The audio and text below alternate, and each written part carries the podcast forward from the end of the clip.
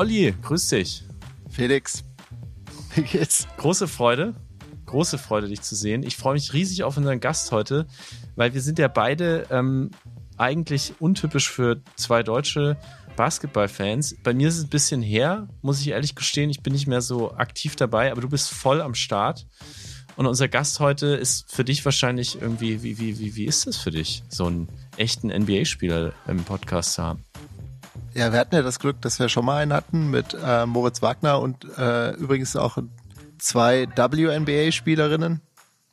Ähm, das war alles für mich. Also ich, Hammer. Ich, ich, ja, Wahnsinn. Und vor allem, ähm, wir haben viel über Daniel recherchiert, gelesen und ähm, ist ein sehr besonderer, wahnsinnig ähm, cleverer und ich, ich freue mich auch viel von ihm zu lernen und äh, ich will, ich will wissen, wie er auf seinen Körper achtet, ähm, äh, wie er reist, weil so ein NBA-Spieler hat 82 Spiele in der Saison. Das ist, ähm, wie hält man sich da fit? Wie kriegt man vor allem seine Familie, er hat ja auch zwei ja. Kinder, unter einen Hut gebracht und das sind alles Dinge, die, die wir lernen können, Felix. Wir freuen uns riesig auf Daniel Theiss, der unseren Traum lebt. Äh, ich glaube, Olli, da spreche ich für dich mit und NBA-Spieler geworden ist und der gerade in Deutschland ist. Und Olli, das muss ich jetzt auch noch kurz erzählen. Du hast Daniel, du hast es geschafft, Daniel nicht nur in den Podcast zu kriegen, obwohl der gerade jeden Tag woanders ist und ähm, kaum zu erwischen ist. Du hast es auch geschafft, dass er ein Mikro von uns bekommen hat. Wie hast du denn das hingekriegt? Ja, also ich habe mit seinem Agent, also das ist glaube ich gar nicht sein Agent, sondern sein Berater, sein, sein äh, Medienberater, okay. äh, mit dem habe ich gesprochen und wir versuchen das Interview schon seit drei Monaten zu machen, aber jetzt hat sich halt die Chance ergeben, er ist nach Deutschland gereist, aus Boston zur EM. Und dann äh, habe ich irgendwie so zwei Tage vorher erfahren, äh, der, äh, Daniel kommt übermorgen äh, äh nach Köln. Und dann musste ich halt ein schnell Mikrofon organisieren und ich habe an dem Tag eigentlich was vorgehabt ähm, und habe dann äh, das Mikrofon, was ich geholt habe, äh, im Hotel im Marriott in Köln abgegeben. Deponiert. Okay. Ja, äh, bin da vorbeigefahren. Mein Sohn hat im Auto geschlafen. ich ich bin reingerannt. Ich bin reingerannt, Mikrofon an der Rezeption abgegeben, wieder raus. Ähm, hab noch Kopfhörer dazugelegt und hab äh, dem Basti, äh, so heißt der Mieter, vielen, vielen Dank übrigens an dieser Stelle an Basti Stark. Hab das, Mikrofon, hab den, äh, das Mikrofon abgegeben und äh, alles im Kasten. Die Spezialeinheit Olli Nermerich unterwegs in Köln sprintet durch die Schwingtüren des Hotels, schmeißt das Mikro über die Rezeption haut wieder ab. Ähm, so läuft das bei Wunderbar Together und deswegen klappt es heute und wir freuen uns riesig auf den NBA-Star. Boston Celtics, jetzt seit neuesten Indiana Pacers, zwei Traditionsmannschaften. Knallharter Verteidiger heute bei uns am Mikrofon Daniel Theiss. Viel Spaß.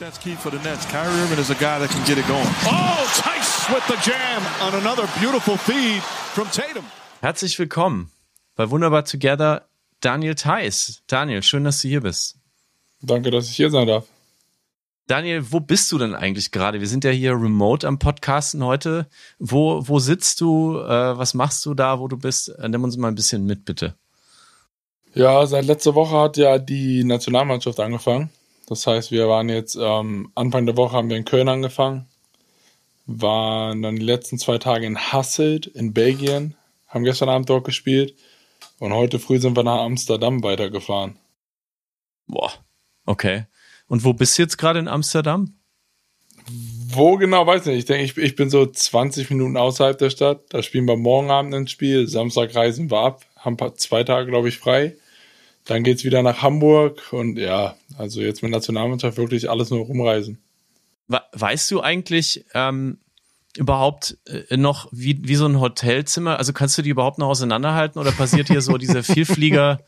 Ding, dass du dann nachts aufstehst und denkst, das Badezimmer ist links und läufst dann gegen die Wand, weil das Badezimmer rechts ist? ich glaube, da geht es mir eher so mit ähm, Zimmernummern. Wenn man dann doch mal ein Fall steht, dann kann, kann, schon passieren, dass man mal vor dem falschen ähm, Zimmer steht. Vor allem, weil jetzt die letzten zwei Hotels waren zweimal ein Holiday Inn. Und dann stehst du wirklich mal vor der falschen Zimmertür und du denkst dir, warum denn meine Karte nicht funktioniert, bis du halt wirklich realisierst, oh, das war erst das andere Hotel. Das sind, das sind die Probleme der ähm, Basketballspieler heutzutage. Ja, aber in Köln warst du im Marriott. Da habe ich das Mikrofon zumindest vorbeigebracht. Das war ganz schön. Ja, das war wirklich gut. Also auch das Essen war überragend. Und ich glaube, in dem Hotel sind wir nämlich auch, wenn die EM dann auch ist. Also war das schon mal ein guter Vorgeschmack. Aber was isst du denn überhaupt? Du bist ja normalerweise auf einer strengen Diet, also auf einem strengen Ernährungsplan. Jetzt bist du die ganze Zeit in Hotels. Ihr habt eure NBA-Köche nicht dabei. Was, wie ernährst du dich? Naja, wir kriegen ja auch schon echt gutes Essen vorgesetzt. Die Auswahl ist ja dann echt groß. Wir kriegen dann auch eine Art Buffet, wo alles dabei ist. Also ich glaube, da, da fehlt es eigentlich, oder da fehlt es niemandem an etwas an Essen. Also ich denke, dass man vielleicht so in so Hotels dann vielleicht ab und zu mal zu guten Nachtisch hingestellt bekommt, wo man dann echt vielleicht mal einfach vorbeilaufen muss, was nicht so leicht ist. Und äh, das heißt, du, ich gehe davon aus, du nimmst ja nie eine Chipstüte mal mit aufs Hotelzimmer abends und genießt und guckst eine Netflix-Serie und darfst dann Chips ganz genüsslich mal essen, oder? Oder eine Butterbrezel, wie, worauf Felix hinaus will. Eine deutsche. nee, definitiv. Also ich hole mir dann schon mal, es gibt doch mal dann irgendwie, irgendwie Schokolade oder sowas. Jetzt vor allem, wenn man nach Spielen mal abends oder sowas, ist das schon mal, mal drin. Ja, tatsächlich, äh, was Olli da sagt, ich, wenn ich lande in Deutschland, also ich, ich lebe in New York und wenn ich ankomme in Deutschland, Flughafen Frankfurt oder München meistens, dann ist der mein erster Gang eigentlich zum, zum Bäcker. Ähm, und zur Butterbreze oder zur Apfelschorle. Wie ist das bei dir? Hast du so ein Ritual, wenn du ankommst? Ich würde es nicht Ritual nennen, aber klar bin ich auch ich, dieses Jahr zum Bäcker gegangen in Frankfurt, habe mir auch eine Breze geholt, aber die war leider schon ein bisschen länger da gehangen. Das oh heißt, oh no. der, der, war auf jeden Fall, die Breze war auf jeden Fall ein Reinfall. Nee. nee, aber definitiv. Lieber Frankfurter Flughafenbäcker, falls du das hörst, bitte tu uns den Gefallen, uns armen, ausgetrockneten Amerikadeutschen, wenn wir landen und gib uns frische Brezen. Das geht ja gar nicht. Ähm, ja, aber definitiv jetzt, ähm, vor allem die letzten zwei Tage, jetzt, dass ähm, die Hotels in Belgien, Holland jetzt oder auch in Köln, einfach frisch gebackenes Brot auch zu haben. Ich meine, du weißt dann selbst aus New York mhm. oder man hat nicht so eine Art Bäcker, wie man es bei un uns halt kennt in Deutschland. Mit frischem Brot und ja. sowas. Und das ist halt das, was ich wirklich gerade echt wahrscheinlich noch am meisten genieße. Einfach frisch gebackenes Brot. Ah, Mensch, ja. Ich habe auch gerade Schwarzbrot mal wieder gegessen seit Monaten. Das ist schon krass. Gibt es noch was anderes, was dir, was dir fehlt, wenn du in Deutschland bist, was dir aus deiner, ja, jetzt seit fünf Jahren Heimat USA fehlt? Naja, wenn man jetzt so nur in die Richtung Essen und so Dinge geht, ähm, wahrscheinlich schon die guten, wenn man so mal schon an die guten Süßigkeiten, also so für die Kindersachen, so Schokobons sind da mal ganz weit oben, Duplos eine Zeit lang hat auch meine Schwiegermama immer echt viel geschickt, bis wir halt, bis wir, bis wir wirklich gesagt haben, es ist lieb, aber nicht mehr schicken. Weil wenn es dann doch, weil sobald es im Kühlschrank ist und man macht den Kühlschrank auf, abends oder so, dann greift man halt doch mal hin. Ja. Verstehe. Ja, jetzt in der Pandemie ist das Schicken ja auch super teuer geworden. Ähm, insofern die, die, die Süßigkeiten, der Süßigkeitenimport aus Deutschland hat massiv abgenommen in den USA. Aber äh, wir, wir, wir haben wenig Zeit mit dir und Olli drängt schon, weil Olli will natürlich wissen, wie es weitergeht äh, in der Europameisterschaft, Olli, ne? Als, als äh, Hobbybasketballer, ambitionierter Hobbybasketballer. Ja, schieß los. Also, ja, natürlich, äh, wir, wir wissen beide, Felix und ich wissen beide, dass du hier bist, auch ähm, ich glaube, am 1. September ist es soweit. Die Eurobasket 2022 beginnt ähm, und möchte natürlich wissen, so, ich, du hast jetzt mit den anderen NBA-Spielern, den deutschen Spielern viel trainiert. Wie sind eure Chancen? Naja, erstmal ist es eine, wie so, wie so, fragt man sich so wie so ein kleines Kind so ein bisschen. Ich meine, eine Heim-EM zu spielen ist schon was Großartiges. Ähm, und generell, ich meine, wir haben jetzt seit Jahren haben wir eigentlich eine relativ gute Mannschaft zusammen. Haben jetzt bei so Turnieren wird es, glaube ich, mal Zeit, dass wir halt was aufs Parkett bringen und ein bisschen auch abliefern. Und wir haben alle klar das Ziel, halt mal um eine Medaille zu spielen. Und ich meine, das sind die besten Voraussetzungen jetzt bei einer Heim-EM, einfach ähm, die Zuschauer am Rücken zu haben, die Hallen zu kennen. Wir reisen am wenigsten, wir kennen einfach alles. Wir haben ein gutes Team zusammen. Ähm, ja, ich glaube, jetzt ist eigentlich die Zeit, so jetzt die, die Zeitspanne von den nächsten drei Jahren mit der Eurobasket dieses Jahr in Deutschland, nächstes Jahr das WM und darauf das Jahr schon Olympia. Das heißt, jetzt können wir so einen Kern der Mannschaft bauen und hoffentlich dann erstmal auf ein kurzes Zeitfenster von drei Jahren halt wirklich Erfolge haben. Ich werde auf jeden Fall am 6. September zu eurem Spiel, also da werde ich mir Tickets holen äh, für meine Frau und für meinen Sohn. Äh, 6. September ist äh, ein Tag vor meinem Geburtstag und ähm, leider spielt ihr nicht am 7., aber da komme ich nach Köln, weil ihr da, glaube ich, gegen Ungarn spielt. Deutschland gegen Ungarn. Und ähm, in der Langstes Arena, das äh, muss ich sehen und äh, freue ich mich auch wahnsinnig drauf. Ich bin, wie Felix gesagt hat, ja ähm, Hobby-Basketballspieler und ich habe natürlich, äh, es gibt in Köln so ein Nike Court und ich habe allen meinen Leuten da erzählt, ey, ich darf den Daniel Theiss interviewen und hab, ich frage mich die ganze Zeit, wenn ich Basketball, äh, Profi-Basketballspieler wäre wie du, wie viel Lust hättest du eigentlich noch mal einfach auf so einen Freiplatz zu gehen und ein paar Spiele zu machen? Hier in Köln zum Beispiel äh, gibt es ja genügend Möglichkeiten. Ich glaube, das ist so tagesabhängig, würde ich sagen. Ich meine, es gibt Tage dementsprechend, wie eine Saison lief, wie lange war die Saison, sowas, wie lange will man vom Basketball wegkommen. Aber ich glaube, das ist eigentlich, wäre das schon ganz cool, wenn man vielleicht entweder so einen Freiplatz an irgendeinem See, wo noch ein Freiplatz ist, oder so einfach hingehen, ja. so ein bisschen rumzocken, ob es Basketball ist oder auch so ein bisschen Fußball. Ich glaube, da hätte ich ähm, große Lust drauf. Könnte ich wahrscheinlich aussuchen, ob ich Fußball spiele oder Basketball, würde ich wahrscheinlich sogar Fußball nehmen. Olli, du hast jetzt einen Auftrag. Gibt es einen See in der Nähe von Köln, wo es ein schönen Fußballplatz gibt? Mit so einem Korb noch in der Ecke? Das ist, das ist meine nächste Frage. Darfst du, dürftest du das rein, theoretisch? Spielen oder ist das Verletzungsrisiko da? Und dann nee, ich glaube, man kann ja schon spielen, weil wie man sieht, ähm, ich glaube, es gibt da so ein paar Regeln. Wenn zum Beispiel ein Basketballfeld dürfte jetzt, jetzt kein Asphalt sein. Ich glaube, mhm. da wäre man vielleicht nicht versichert, aber ich meine, man sieht ja genug NBA-Spieler, wie die irgendwo jetzt rum da dann in irgendwelchen Hallen und Drew League und das spielen und alles. Ich glaube, wenn man da ein bisschen aufpasst, ist es wahrscheinlich nicht verboten. Und meinst du es oder so, dass ich in den nächsten ein, zwei Jahren so noch ein Fuß Probetraining, Fußballtraining mitmache bei, darf wahrscheinlich hier nicht sagen, bei meinem Verein. Wolfsburg, oder? Ja, genau. das ist dein Ziel. Äh, ja, ich meine, ich bin ja wenn ich in Deutschland bin, jeden Sommer oder so, das gehe ich ja schon beim VfL vorbei. Und ich kenne Marcel Schäfer sehr gut, der Sportdirektor ist, deswegen habe ich mich ein paar Mal ins Herz gelegt, ob er mir nicht die Chance gibt, so ein bisschen ein Probetraining zu machen, um mal ein paar Wochen vielleicht mitzumachen, wenn ich Zeit habe. Was sagt er dann? Also, der lacht vielleicht kurz, aber der, du meinst das ja ernst. Also, ich höre das, höre da. Er hat schon gesagt, ich könnte das Stimme. machen. Die, dementsprechend ist halt die Frage, wie lange würde man sowas machen? Das ist ein Tag, zwei Tage oder ich meine, man wäre natürlich auch keine Vorbereitung da völlig durcheinander bringen, aber so einen Tag oder zwei würde ich bestimmt bekommen. Ein Ziel habe ich, einfach nur in, in, in, in einem Trainingsspiel oder einer Trainingsübung, Angriff gegen Verteidigung, schieße ein Tor und dann renne ich so oder so vom Platz und bin fertig. Super. Dabei bist du ja eigentlich ein Abwehrspezialist, aber du würdest dann, du würdest dann schon scoren wollen, ne? Na, da würde ich auf jeden Fall in Sturm vorne gehen. Okay. Alles klar. Wir schreiben das mit. Ähm, äh, äh, Olli, bitte, äh, bitte mach da was klar. Also du bist ja in Köln gut vernetzt.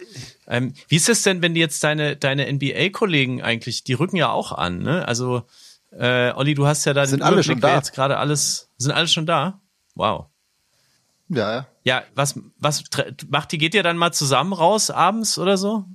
Ähm, naja, ist ja schade. Mo oder Moritz ist ja jetzt leider nicht mehr dabei. Weiß, also, er hat es ja mitbekommen, dass der die EM leider verpasst, verletzungsbedingt.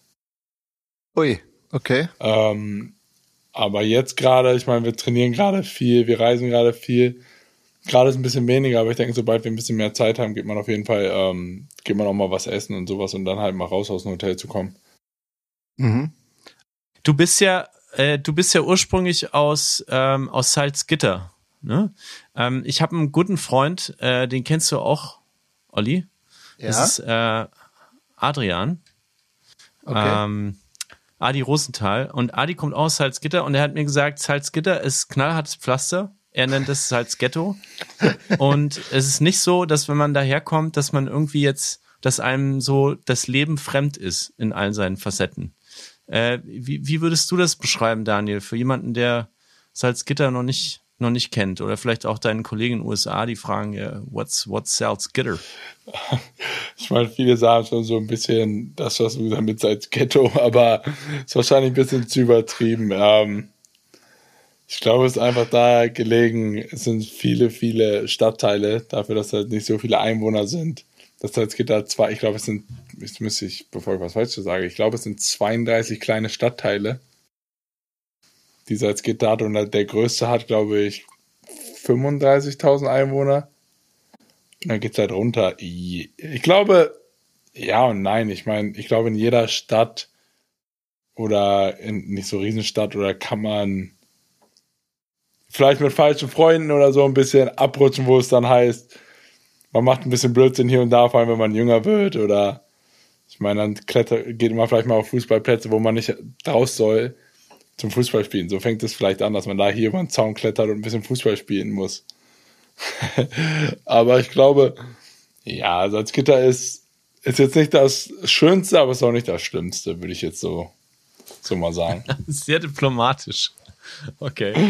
Ja, mein, äh, unser, unser Kumpel Adi hat mir mal gesagt, sehr viele von seinen früheren Schulfreunden saßen ein. In der Zwischenzeit waren sehr viele dabei, die mit Drogen gedealt haben. Vielleicht sollte ich mich aber dann doch nochmal mit seiner Karriere beschäftigen, anstatt das auf dich zu übertragen. Vielleicht kommt es aber darauf an, in welchem Stadtteil er halt gewohnt hat.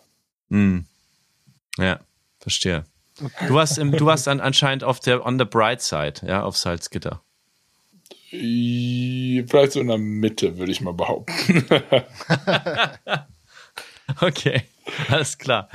Ähm, und sag mal, wenn du jetzt, wenn du jetzt unterwegs bist, hast du da so eine Entourage? Also hast du Leute quasi angestellt, die um dich rum sind, eigenes, eigenen, eigenen Masseur, äh, eigenen Physio, eigenes Medienteam, Publicist, Betreuer? Wie viele, viele Menschen gehören da so dazu, zu dem, zum Team Daniel?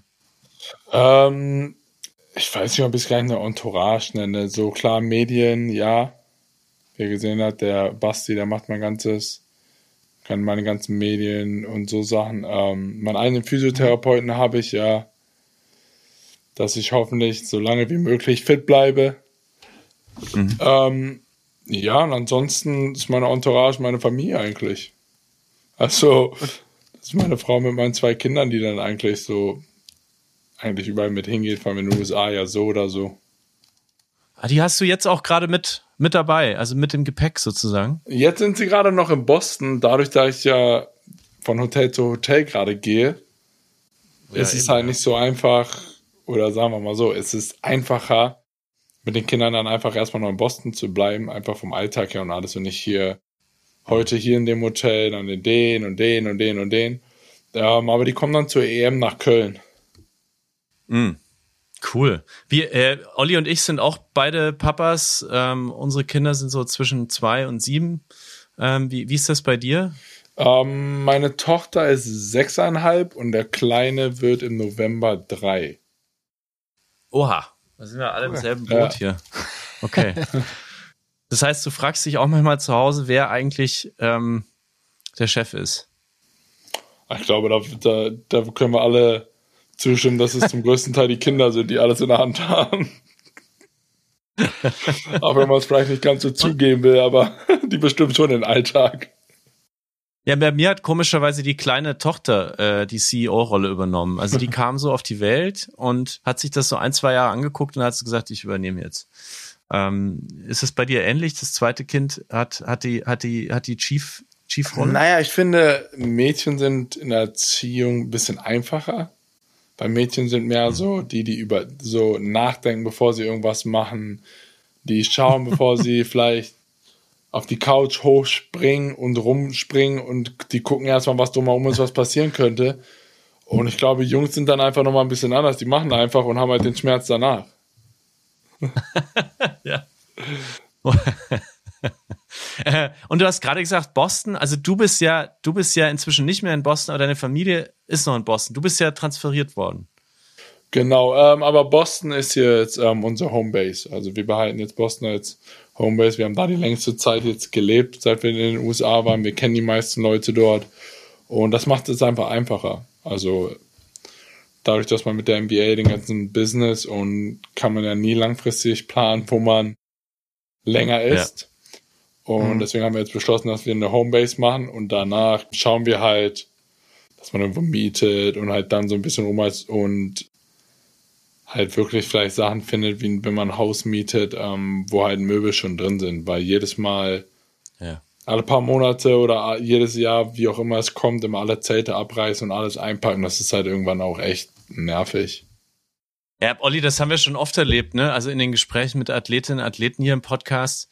Das ist brutal. Also diese Ortswechsel, die passieren manchmal sogar über Nacht und dann bist du an der anderen Küste äh, Stunden Timezones weg von der Familie und die siehst du ja erstmal nicht monatelang. Also das ist schon knallhart. Daniel, ich, ich würde gerne mal wissen, wie sieht denn eigentlich so ein so ein Alltag bei dir aus, wenn wenn die Saison losgeht? Ähm, Ob es jetzt in Boston ist oder in Indiana zukünftig? Ähm, naja, es kommt drauf an. Ich habe ja in der Saison gibt es bei mir eigentlich nur, nennen wir es mal, habe ich drei verschiedene Tage. Wenn ich einen normalen Trainingstag habe zu Hause, zum Beispiel vorm Spiel, ist eigentlich mit morgens aufstehen ganz normal gegen halb acht, acht, frühstücken mit der Familie und dann fahre ich meistens in Tra ins Training und bin dann denk, meistens so gegen frühen Nachmittag wieder zu Hause und dann ähm, geht es für mich darum, einfach noch, ähm, entweder mache ich dann noch zu Hause Behandlung, dass ich mhm. halt auf meinen Körper aufpasse und ansonsten geht es wirklich darum, dass ich dann Zeit mit der Familie verbringe, weil ich einfach weiß, dass ich in der Saison so viel reise, dass das mhm. das Wichtigste ist. Man ähm, hat manchmal in der Saison vier, drei Spiele pro Woche. Das, das kennt man schon vom Fußball in Deutschland nicht, aber das, das ist wirklich so, oder? Also teilweise, ja, es können auch drei oder vier sein. Also dementsprechend mit Back-to-Backs und Reisen und sowas. Und deswegen ist es da echt wichtig, dass man, oder dass man so viel Zeit wie möglich mit der Familie verbringt, mit den Kindern. Und ich meine, dann gibt es noch, der andere Tag ist halt, wenn es ein Reisetag ist, dann sind wir meistens, fliegt man so gegen späten Mittag los, gegen eins, zwei, dementsprechend, wo man halt hinfliegt. Und dann ist es, hat man vielleicht morgens noch Training oder auch nicht und dann auch da, dann ist es, bevor, wenn ich weiß, bevor ich auf einen, einen Roadtrip gehe, dass ich auch nochmal einfach so viel Zeit wie möglich mit den Kindern verbringe.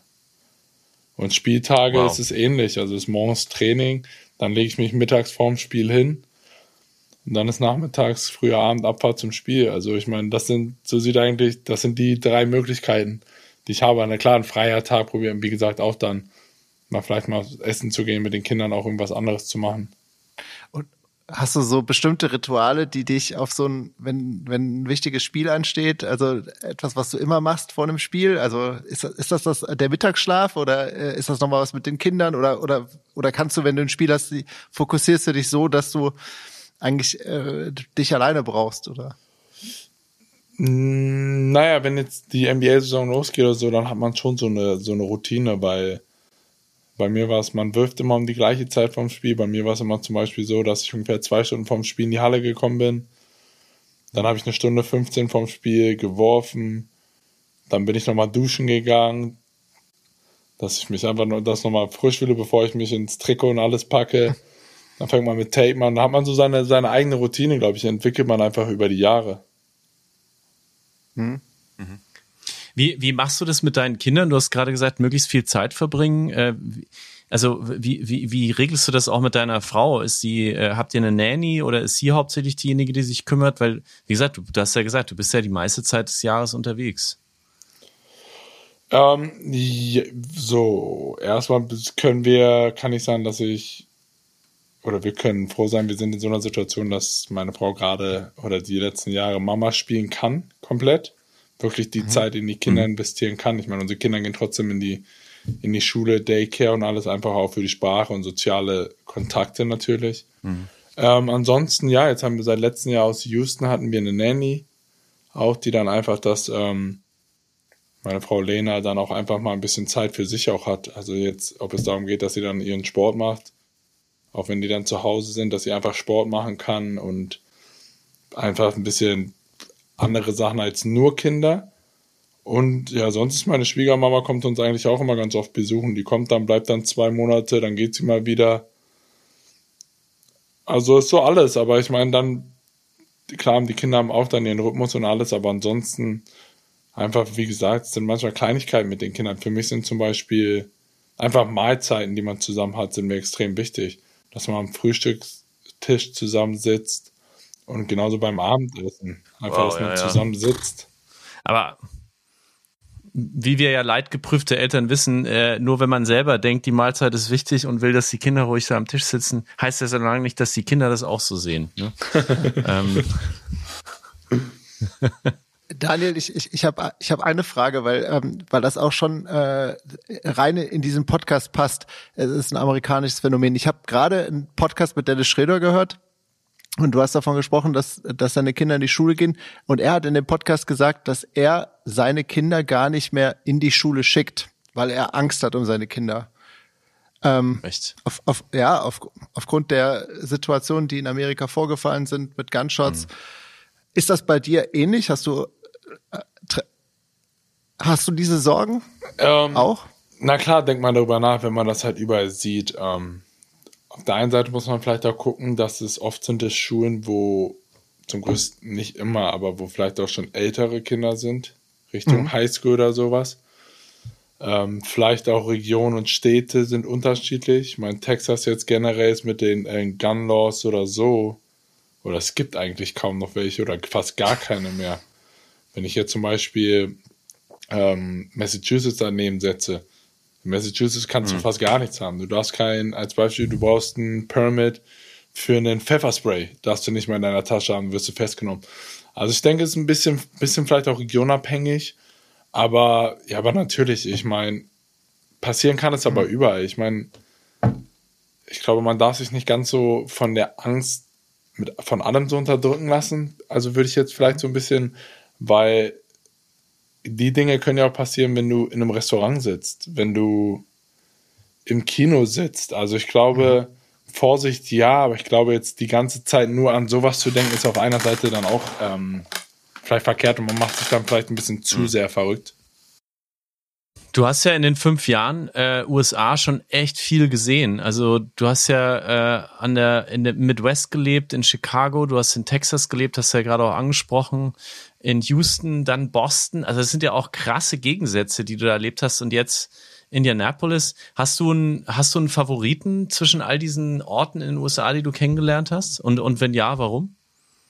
Ich glaube, jede Stadt, jeder Ort hat seine Vor- und Nachteile. Also es ist natürlich schön. Ich meine, wie gesagt, ich mag Boston sehr. Boston ist ähm, eine Stadt, hat viel Geschichte, man kann viel sehen. Es sind ähm, Restaurants extrem gute, es ist am, am Wasser auch. Ähm, man hat mit Cape Cod und so Sachen, wo man Rhode Island, was alles in der Nähe ist, ähm, Maine. Es ist alles schön, wo man hinkommt. Ähm, Chicago ist, glaube ich, einfach für einen Sportler gar keine Frage. Ich meine, Michael Jordan ist Chicago. Das ist das Erste, woran man denkt, wenn man Chicago, Chicago Bulls hört, ist Michael Jordan. Das ist, glaube ich, das, was es einfach dann da definitiv am oder das Highlight ist. Und Texas hat natürlich auch seine Vorteile. Man hat das ganze Jahr über warmes Wetter. Also ich kann mich erinnern, wir waren dieses Jahr, wo wir am Weihnachten in Houston waren, waren wir im Pool. Und auf einer Seite ist es auch cool, und auch irgendwie auf einer Seite ein bisschen witzig, aber Weihnachten gehört halt irgendwie doch, finde ich, ein bisschen Schnee dazu, der Tannenbaum und sowas. Tannenbaum und Pool, ja, das geht in, in, in Texas alles. Ähm, also äh, in Boston dagegen hast du ja dann diese fiesen Schneestürme und ähm, da ist ja auch richtig krasser Winter. Äh, jetzt, wenn du das mal mit Deutschland vergleichst, was würdest du denn so sagen, ist der größte Unterschied zwischen deinem Leben als Basketballprofi in den USA und deinem Leben als Basketballprofi in Deutschland? Was ist so der, wenn du das so für dich versuchst festzulegen, was ist so die, was ist so der größte Unterschied eigentlich? Ähm, ich glaube, es ist ganz simpel, die Anerkennung des Sports. Also es, ähm, mhm. jeder weiß, in Deutschland ist es, Fußball ist ganz klar Nummer eins Sport. Da hat man gar keine Chance. Mhm. Jeder, jeder spielt Fußball oder was heißt jeder? Acht von zehn Mensch, Kinder, die aufwachsen wollen, Fußball spielen, spielen irgendwie Fußball. Ähm, und die Anerkennung ist nicht ganz so groß hier für den Sport Basketball in Deutschland, wie man es vielleicht sich wünscht. Gerade weil der deutsche Basketball oder auch einzelne Spiele mit vielen in der NBA über die letzten Jahre immer und immer weiter gewachsen ist. Und ich habe halt das genaue krasse Gegenteil einfach in Boston jetzt erlebt über die letzten Jahre. Boston ist eine reine Sportstadt und es ist eine Fanbase. Es ist nicht nur, das sind die Patriots, das sind die Celtics-Fans, das sind die Bruins-Fans, das sind die Red Sox-Fans, sondern es ist gemixt und es ist alles eine Fanbase. Also es gibt wirklich, du kannst, ich war vor, bevor ich hergeflogen bin, war ich eine Stunde außerhalb von Boston, war ich Golf spielen. Und es kamen Leute, ich bin aus dem Auto gerade aufgestiegen, kamen Leute zu mir und mir zur Saison gratuliert und dies und das und halt wirklich, es ist so, die leben den Sport, vor allem in Boston. Also es ist wirklich so, dass du da wirklich Anerkennung bekommst. Du musst nicht der große Star sein. Für die reicht es als Beispiel, wenn du, also du trägst das Celtics-Trikot und du gibst einfach jede Sekunde, wenn du auf dem Feld bist, gibst du alles. Ist das in Deutschland auch so, dass du sehr viel angesprochen wirst? Oder kannst du dich, könntest du eigentlich in Köln äh, durch die Stadt flanieren und äh, das dauert eine Stunde, bis du angesprochen wirst? Oder wie, wie ist dir da die Situation? Naja, ich glaube, dass ich definitiv durch Städte jetzt hier, wenn ich ähm, laufen könnte, ohne angesprochen zu werden. Vielleicht höchstens wegen der Größe, aber wenn ich jetzt keine Basketball-spezifischen Sachen habe, wo irgendwas draufsteht, glaube ich schon, dass ich einfach durch Städte laufen kann. Vielleicht dann ein, zwei, dementsprechend halt Jugendliche, die halt wirklich da mal Basketball interessiert sind, ja, aber ich glaube danach hört es auch fast wieder auf. Also wenn man das jetzt vielleicht dann doch mit einem Fußballspieler, Nationalspieler vergleicht. Mhm. Aber was genau meinst du mit Anerkennung des Sports? Also was, was wünschst du dir vielleicht auch? Was, was genau meinst du damit äh, Anerkennung? Also du hast jetzt gerade gesagt, die Fanbase, naja, geht das auch noch weiter? Vielleicht nicht, vielleicht Anerkennung, ja, und einfach, dass der deutsche Basketball oder dass ähm, der Basketball an sich einfach größer wird in Deutschland. Wenn, wenn man es einfach vergleicht, ähm, NBA-Spiele, College-Basketballspiele, dann gehen Leute hin, da sind 20.000 plus Zuschauer beim Basketballspiel. Hier in der Bundesliga hast du teilweise Spiele, da gehen keine 2000 Leute hin. Die Hallen werden extra kleiner gebaut, dass Leute hingehen. Wenn man es zum Vergleich mit Fußball hat, da gehen zwischen 30 und 90.000 hin. Und mhm. einfach so, dass der Sport einfach generell ein bisschen größer wird und da die Anerkennung der der Fans, der Menschen so ein bisschen bekommt. Vielleicht liegt es auch daran, wenn man jetzt mit der Nationalmannschaft ein bisschen mehr Erfolg hat. Vielleicht kommt es dann auch, dass es so ein bisschen ich überschwappt. Ich wollte gerade sagen, das liegt jetzt in deiner Hand. Also du äh, jetzt mit dem Erfolg bei der EM könntest du dazu beitragen. Ja, das wäre zum Beispiel, das ist zum Beispiel vielleicht eine Sache, dass dann die Nationalmannschaft so ein so ein ähm, Antrieb ist für die Fans. Aber wie gesagt, ich meine, wenn man es mit Fußball vergleicht, weiß nicht mal, Basketball die Nummer zwei Sportart in Deutschland ist. Ich glaube, da ist wahrscheinlich Handball oder dann doch sogar Eishockey fast noch davor. Mhm. Mhm. Was müsste denn deiner Meinung nach in Deutschland passieren, damit äh, Basketball ein größerer Breitensport wird? Puh, das ist eine gute Frage. Ähm, ich meine, es ist über die letzten Jahre natürlich schon gewachsen. Ich meine, es mit, ähm, mit Magenta Sport, damals aus Telekom und sowas, dass die Spiele jetzt schon immer mehr gezeigt wurden und sowas. Vielleicht muss es sein, dass auch mal mehr Basketballspiele einfach im, im Free TV gezeigt werden, um die Leute halt einfach auch mal eine Möglichkeit zu geben, Spiele auch mal zu sehen und dann vielleicht das Interesse zu wecken. Weil, wie gesagt, Fußball braucht man im Free TV nicht mehr zeigen, weil jeder weiß, oh, Sportschau kommt dann, Sportstudio kommt dann und wenn ich doch haben will, dann hole ich mir ähm, Sky, The Zone, wo auch immer die ganzen Spiele gezeigt werden. Und beim Basketball ist es halt so, ich glaube, wenn du 100 Leute auf der Straße fragst, ob sie wissen, wo man Basketball-Bundesliga schauen kann, geben dir 98 Leute die Antwort, ja, nee, keine Ahnung. Hm. Verstehe. Also es, es geht um Zugang. Die zweitbeliebteste Sportart in Deutschland, nur als kleine Randnotiz, ist nicht ähm, Eishockey, sondern Turnen. Hab ich ich habe gerade nachgeguckt und danach kommt Tennis. So, ja. Immer noch Tennis. Ist ja crazy. so, wow. Ja. Ten Tennis war ein, einer der Gewinner, glaube ich, der Pandemie sogar, muss ich sagen. Auch. Ah, okay. Wegen Distanzsport alleine und so. Hm. Das bringt uns natürlich direkt äh, zu, an deinen Karriereanfang, lieber Daniel, weil man sich bei jedem Deutschen natürlich fragt, warum Basketball? Wenn es noch nicht mal, wie Olli gerade gesagt hat, auf Platz zwei oder drei ist. Warum Basketball? Wie, wie bist du dazu gekommen? Warum, warum hast du das ausgesucht? Naja, ich habe, bis ich 16 war, habe ich Fußball gespielt. Ich habe dann auch so DFB erweiterter Kader und Auswahl gespielt und also mein Bruder, der zehn Jahre älter ist, der hat schon immer Basketball gespielt und dann ich war halt bei seinen Spielen, wo er damals ähm, erst noch so zweite Regionalliga, Regionalliga gespielt und sowas, war ich immer dabei, wo ich kleiner war, ich bin mitgereist, habe immer so ein bisschen umgedaddelt, aber ich habe nie wirklich Interesse gehabt, weil ich immer Fußball spielen wollte. Und dann war irgendwann zu der Zeit sein bester Freund war halt ähm, U18 und NBBL-Trainer in Braunschweig. Und so konnte er mich dann auch als Gitter halt zu den Trainingseinheiten immer mitnehmen, die, da waren, glaube ich, 25 Minuten Fahrt.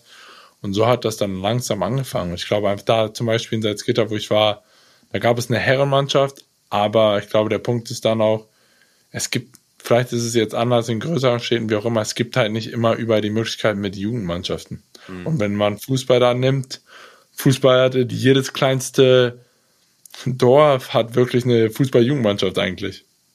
Aber ja, so hat das dann bei mir dann angefangen. Ich meine, ich hatte immer so Interesse am Basketball, aber wie gesagt, Fußball war für mich einfach immer Nummer eins Sport und das wollte ich eigentlich immer machen. Und dann, ja, ich meine, anscheinend wurde ich da ein bisschen größer. Dann hat Basketball ganz gut gepasst. Also größer im Sinne von, du wurdest sehr groß, ne? Wie groß bist du genau? Ähm, zwei Meter fünf. Wow. Wie scheiße ist das, wenn man in, äh, wenn man in Europa zwei Meter fünf ist? ich glaube, zu der, wo ich vielleicht dann noch jünger war, so vor zehn, zehn Jahren, zehn, zwölf Jahren, war es nochmal eine andere Geschichte. Da hat es angefangen mit Schuhen, Anziehsachen, wie auch immer. Aber ich glaube, jetzt ist das echt gar kein Problem mehr, weil es irgendwie fast normal ist. Ich meine, ich bin bei uns im Team jetzt nicht mal annähernd der Größte. Wir haben so viele Leute, die noch so viel größer sind. Olli. Wir, wir springen mal ein bisschen, weil ich, du hast, du hast äh, natürlich nicht ganz so viel Zeit, aber wir wollen natürlich wissen, im Sommer 2017, da bist du eigentlich in die ja, beste und härteste Basketballliga der Welt gekommen. Und ähm, ich würde natürlich gerne wissen, ob du uns einmal kurz in die Zeit zurücknehmen kannst, wie das für dich war und wie das geklappt hat. Ja, ich meine, klar, wenn man dann anfängt, ähm, ist für jeden das Ziel NBA und der große Traum, dass man in die NBA kommt. Und ähm, als ich dann, ich habe halt kleine Schritte oder ex oder ausgewählt, mit von Braunschweig nach Ulm zu gehen. Dann habe ich in Ulm zwei Jahre gespielt, bin nach Bamberg gegangen.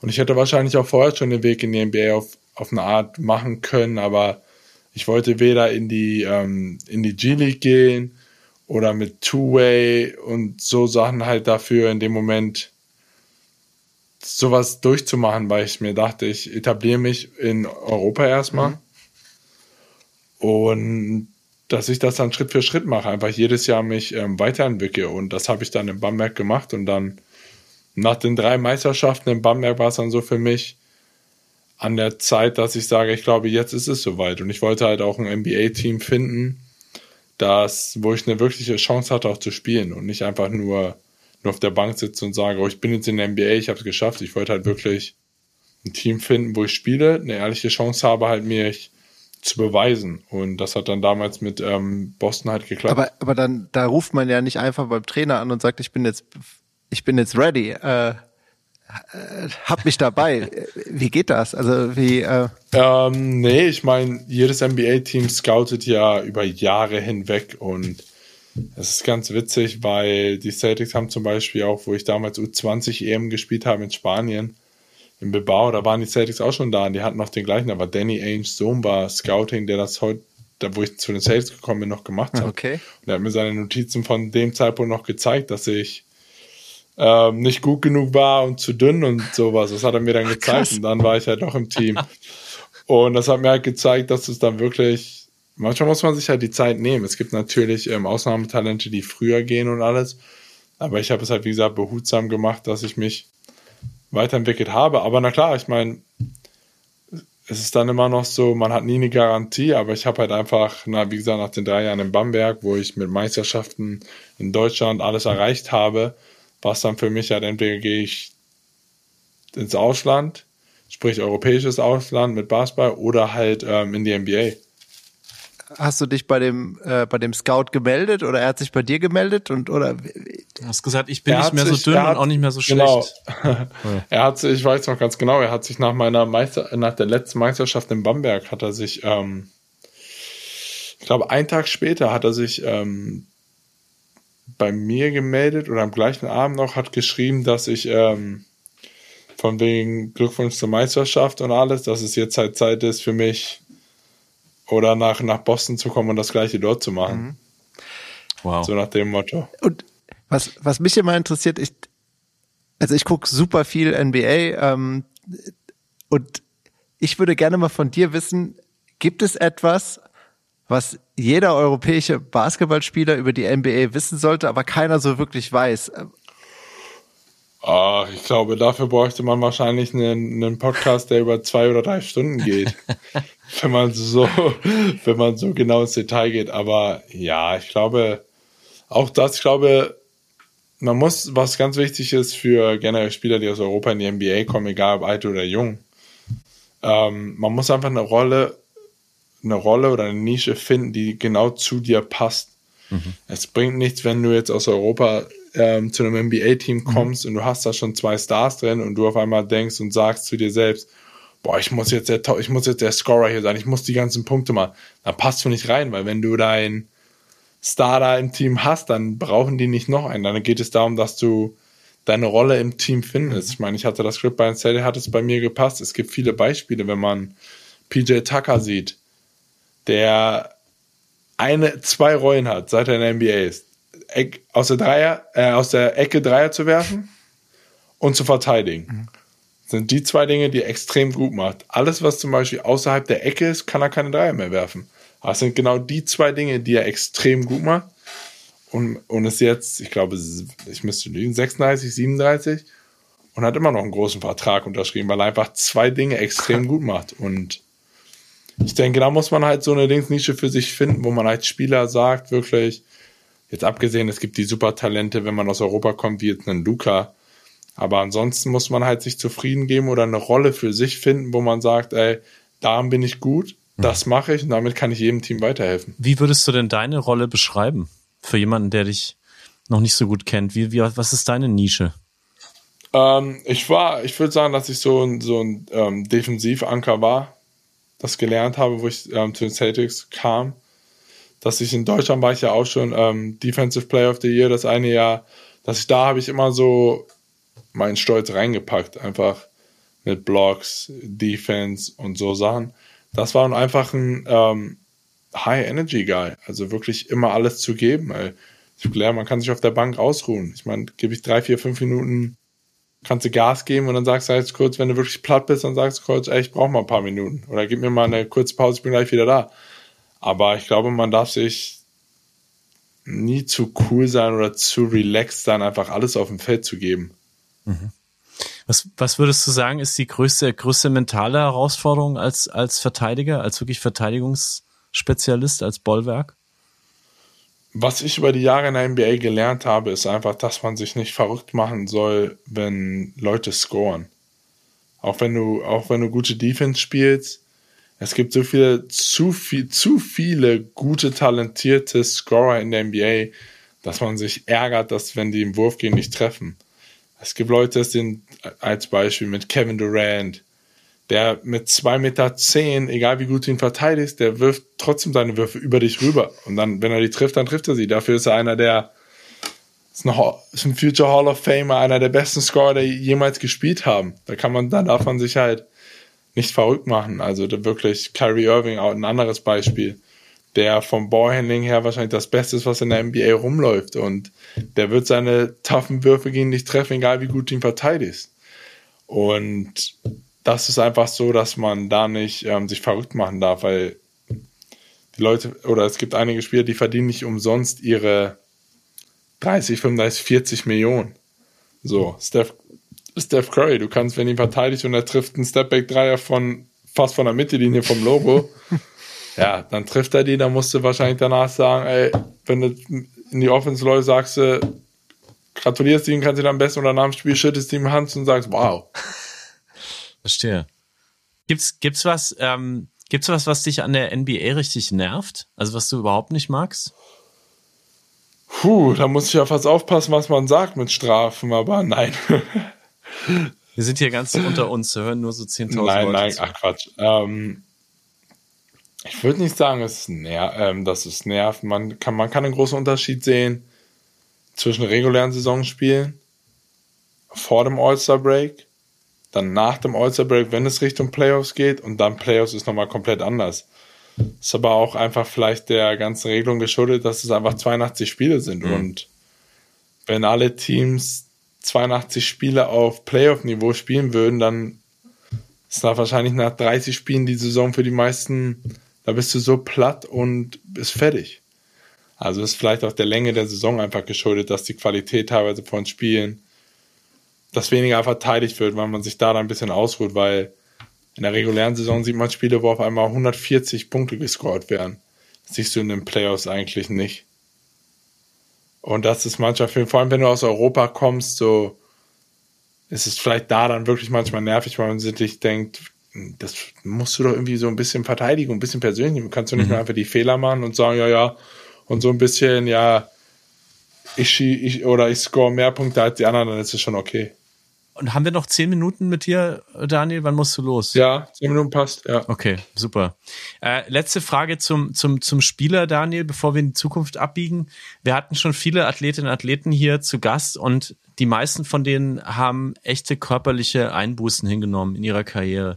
Wie ist das bei dir? Was ist das an deinem Körper, was dir vielleicht am meisten Sorgen macht, was dich vielleicht auch nachts mal nicht so gut schlafen lässt, wo du denkst, Alter, da muss ich wirklich äh, aufpassen. Ich habe gerade erst in New York, äh, in New York Dirk Nowitzki gesehen, der sein, äh, der da eine Veranstaltung gemacht hat, der gesagt hat, ich kann kein Pickup-Game mehr mit meinen Kids spielen, es ist vorbei. Mein Fuß ist, ist durch. Ich habe einfach zu lange gespielt.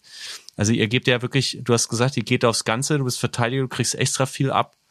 Ähm, was an deinem Körper ist deine größte Baustelle? Naja, ich, ich, glaube einfach, der Spielart und sowas vom athletischen, wie ich halt gespielt habe, waren schon immer die Knie und ich hoffe einfach, dass, dass ich trotzdem so lange spielen kann, bis ich sage, ich höre auf und nicht, dass mir mein Körper das sagt. Ich möchte, ich möchte meine Karriere beenden, wenn ich mich noch gut fühle. Mhm. Und nicht halt wirklich, ähm, weil es eine Verletzung ist und mich einschränkt und als Beispiel, wie wenn du Dirk Nowitzki gesagt das tut einem natürlich als wenn man in seiner Situation ist, wahrscheinlich als Vater am meisten dann leid, wenn man einfach mit seinen Kindern nicht rumrennen kann. Und ich hoffe natürlich, dass ich, wie gesagt, dann körperlich dann noch so gut bin, dass ich meinem, meinem Sohn dann auf dem Basketballfeld immer noch zeigen kann, wo wirklich, wo, wo es lang geht, weil ich will nicht, ich lasse ihn bestimmt nicht gewinnen. Das kann er, wenn er mich irgendwann, wenn er wächst und so gut oder besser wird und er schlägt mich, dann ist es Zeit, dann hänge ich die Schuhe auch zu Hause an den Nagel. Aber vorher gibt, gibt, wird es auf jeden Fall, dass ich ihn hoffentlich, dass ich so fit bin, dass ich ihn immer schlage, bis er wirklich ein, ein Tag, dann mich, wenn er mich besiegt, dann hänge ich die Schuhe komplett zu Hause auch an den Nagel. Du hast ja auch in deinem, in deinem, wenn wir jetzt über die Zukunft sprechen, du wirst ja auch, du hast ja mehr, viel mehr Geld äh, verdient jetzt im Laufe deiner Karriere, als du jetzt gerade überhaupt ausgeben kannst. Äh, außer du kaufst ja jeden Tag irgendwie eine halbe Yacht. Ähm, hast du dafür schon Pläne? Also was mit deinem Vermögen, was mit deinem erarbeiteten Geld passieren wird, wenn du mal ähm, nicht mehr spielst? Naja, ich glaube, dass es jetzt darum geht, einfach ähm, jetzt alles in die Zukunft zu investieren. Also, dass man jetzt ähm, die richtigen Entscheidungen trifft und mein Ziel ist es einfach, dass ich was für meine Kinder aufbaue und was hinterlasse für die. Sprich, dass man anfängt, ähm, mit Deut in Deutschland vielleicht, dass ich anfange so ein bisschen mit ähm, Immobiliengeschichten dass man da anfängt, dass man in gewisse Sachen investiert. Wir haben, ich habe in, ähm, bin ich Teilhaber, Mitteilhaber in einem Restaurant in Braunschweig, das heißt proteinreich, was ähm, so gesundes, schnelles Fastfood ist, das sind Sachen. Und dass man, ich glaube, jetzt so in meinem Alter, wenn ich so, ich bin, ich bin 30, ich habe hoffentlich noch, wenn es mir gut geht, fünf, sechs Jahre. Aber jetzt geht es darum, für die Zukunft alles aufzubauen, dass ich dann nach der Karriere mhm vielleicht dann die Dinge machen kann und dass das, wie Finanzleute immer einem sagen, dass das Geld dann sozusagen für dich arbeitet. Und ich glaube, das ist jetzt einfach wirklich. Hast du Immobilienpläne in Salzgitter auch? ich weiß nicht, ob es in Salzgitter ist, aber erstmal fange ich wohl an, dass ich mit meinem besten Freund Elias Harris, mit dem ich auch in Bamberg zusammengespielt habe, dass wir dann in Bamberg so Sachen anfangen mit ähm, Developing, also dass man wirklich entweder Grundstücke kauft und dann Sachen aufzieht sprich Wohnungen, Mehrfamilienhäuser und halt weiterverkauft und dann neue, immer wieder neue Projekte macht. Mhm. Und das darum geht dann wirklich immer, wenn man Gewinn macht, geht es ins nächste Projekt, dass man immer einfach, das ist wie gesagt das Geld dann für einen arbeitet und das ist dann vielleicht, wo man ja genauso zwei Kinder, die fast im gleichen Alter sind oder ein Jahr älter jeweils, aber dass man genau darum geht, ist, dass wir beide mal gesagt haben, man möchte seinen Kindern was aufbauen, wo die vielleicht nach einem abgeschlossenen Studium dann da reingehen und sowas mal übernehmen, wenn es hoffentlich so viele Jahre gut läuft. Mhm. Ist das auch was, was bei dir in der Familie liegt? Also waren deine, sind deine Eltern auch in Immobilien oder sind die auch Unternehmer oder ist das was, was du quasi als erster in der nee, Familie machst? Nee, ganz so, nee, ganz so gar nicht.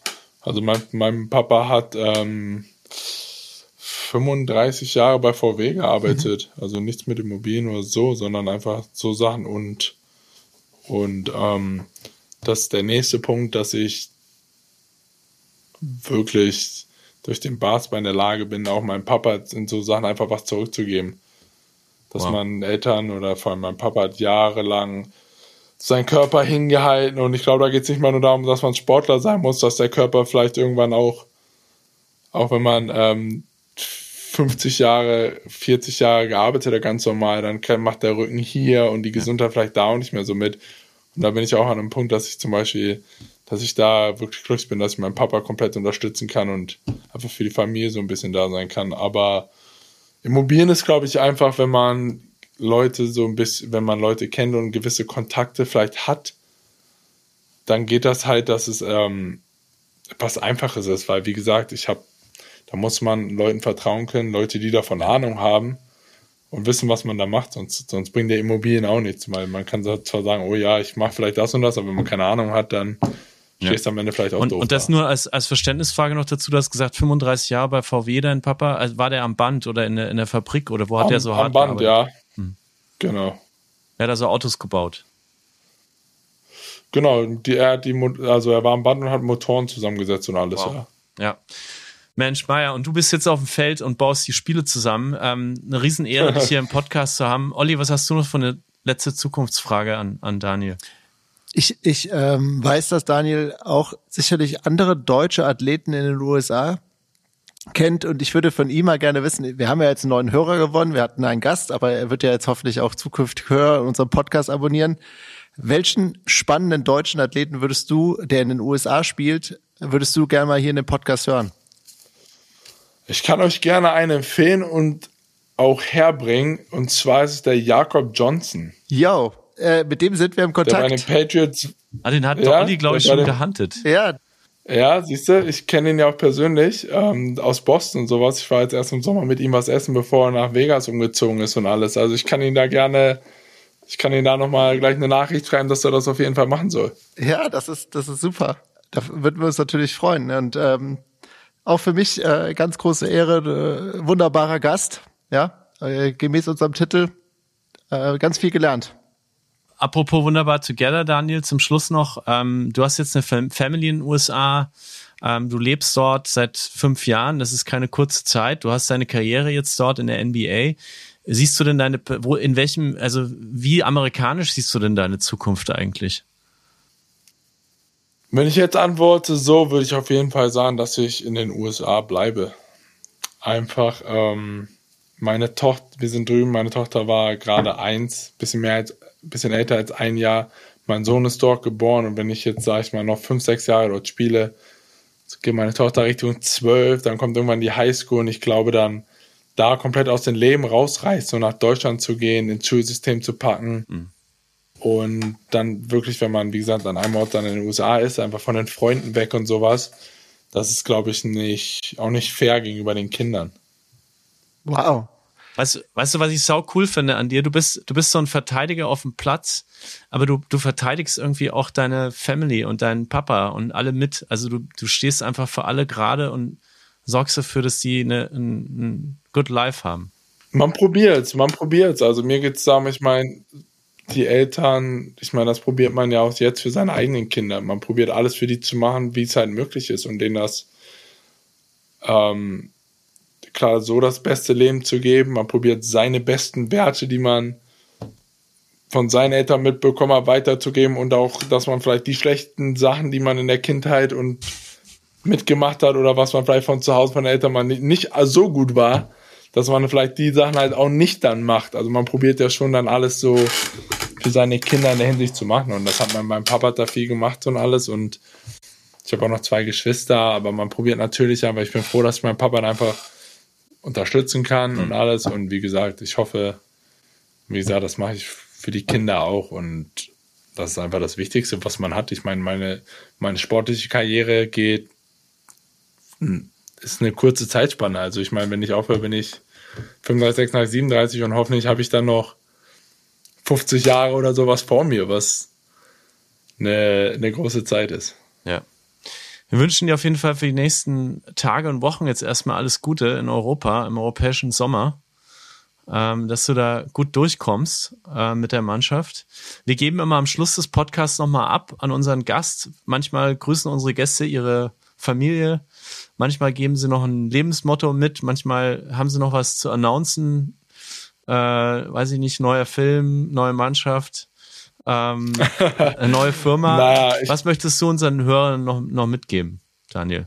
Naja, ich würde wahrscheinlich sagen, dass ich hoffe, dass so viele Hörer und Fans einfach die EM verfolgen. In, ab 1. September bis 16. September in Köln und Berlin. Und wenn Zeit ist, holt euch Tickets, kommt vorbei, nimmt die Atmosphäre mit in der Langzis Arena in Köln, wo knapp 20.000 Leute reinpassen. Und wir hoffen natürlich, dass die Halle so voll wie möglich ist und einfach vielleicht so ein bisschen auch, gerade in Köln, Köln ist eine Fußballstadt, dass vielleicht auch ein paar, dass die Stimmung von einem Fußballstadion auch so ein bisschen in die Halle kommt, einfach, dass wirklich die Halle wirklich brennt und dass das uns so einen extra Push gibt. Ich habe noch eine sehr ungewöhnliche Schlussfrage. Äh, Daniel, du hast ja sehr, sehr viel Kunst auf deinem Körper. Also sehr viele Tattoos. Wenn man die jetzt spielen sieht, sollte man auf ein bestimmtes Tattoo achten. Gibt es da eins, was dir besonders wichtig ist als, als Sportler oder als Mensch? Ähm, alle meine Tattoos haben ihre Bedeutung. Ich habe mir da viele, viele Gedanken gemacht. Ähm, ich habe ein Bild von meinen beiden Kindern, ein Porträt auf meinem Bein. Ich habe von meinen, ich habe mein Bamberg-Trikot mit Meisterschaft und sowas auch noch auf meinem Schienbein. Also ich habe mir da wirklich erzählt so ein bisschen auch, so ein Teil auch ein bisschen meine Lebensgeschichte auch dazu, ja. Wow. Okay, also auf die auf das Trikot achten, ähm, auf dem auf dem äh, auf der Wade oder auf dem Bein und auf die auf die beiden Kids und ich glaube, ich sehe da ähm, bei so manchen Bildern sehe ich eine 15, eine Spielkarte mit einer 10. Ähm genau, die 10, das ist einfach die 10 war immer, ich habe immer die 10 getragen, ob es beim Fußball war oder beim Basketball. Und die 15 in der Mitte im Stern ist einfach, 2015 war meine allererste Meisterschaft mit Bamberg, die dann da reingekommen ist. Wow, also ein Gesamtkunstwerk. Daniel Theiss, vielen Dank, dass du heute da warst. Olli, ähm, was möchtest du Daniel noch mit auf den Weg geben? Ich freue mich, ich komme ich komm nach Köln zum Spiel. Äh, Deutschland gegen Ungarn und äh, werde werd dich anfeuern. Und hoffe, dass ich ein paar Kölner mitbringe. Danke, also war, war, war schön, hat Spaß gemacht und ich bringe euch dann, ich sage, ich schreibe den Jakob gleich mal, dass er, dass er das so schnell wie möglich macht mit euch. Super. Wunderbar together, so läuft das. Daniel, alles Gute dir und vielen Dank, dass du heute zu Gast warst. Gerne. Also, macht's gut. Hau rein. Ciao.